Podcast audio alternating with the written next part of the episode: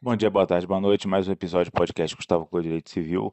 Hoje vamos falar de Margarida Bonetti, mulher da casa abandonada, e o que, que ela tem ou não tem a ver com direito civil. Bom, alguns temas perspassam esse assunto aí tão polêmico, né? Primeiro, um crime que ela teria cometido nos Estados Unidos, teria fugido para o Brasil. Isso não é um tema de direito civil o fato do imóvel estar tá em péssimo estado de conservação. Talvez isso seja um tema para o direito civil. O fato dela ter sido abandonada pelos seus parentes e isso justificar para eles uma responsabilidade aí decorrente do Estatuto do Idoso, isso pode ser um tema de direito civil. Mas vamos ver como é que esses dois assuntos podem ser temas de direito civil.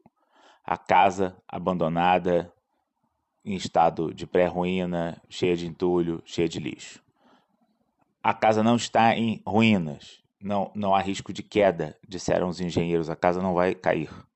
Logo, não existe responsabilidade pela ruína iminente. A casa está cheia de entulho. Margarida é uma acumuladora.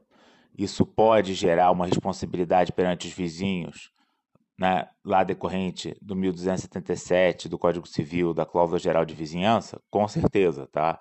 Os vizinhos podem reclamar do mau cheiro da sujeira e dizer que aquilo coloca em risco a salubridade, a segurança da vizinhança. Ela não pode guardar lixo em casa. É contra normas públicas e é contra esse direito privado, né? Questão do abandono de incapaz. Por todo o visto até agora, parece que ela é capaz.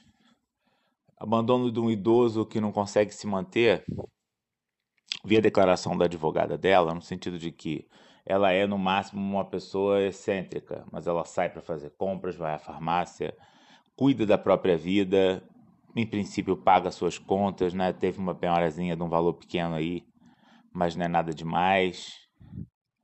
É, Pode ser que sim, pode ser que não. Né? Saúde mental não é linear. A gente pode estar bem em alguns setores e mal em outros. Né? Quem acumula tanto lixo não está bem. É caso de interdição, aí são outros 500. É caso de tratamento compulsório, não é algo mais utilizado.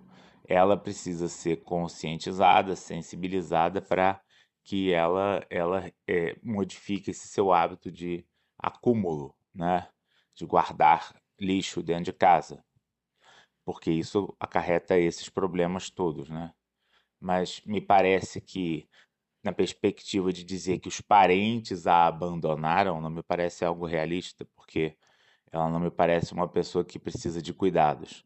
Ela precisa, sim, de, de, de uma abordagem para o problema do acúmulo se ela conseguir manter a casa onde ela vive sem lixo dentro, parece que, em princípio, todos os problemas que dizem respeito ao direito civil estão resolvidos.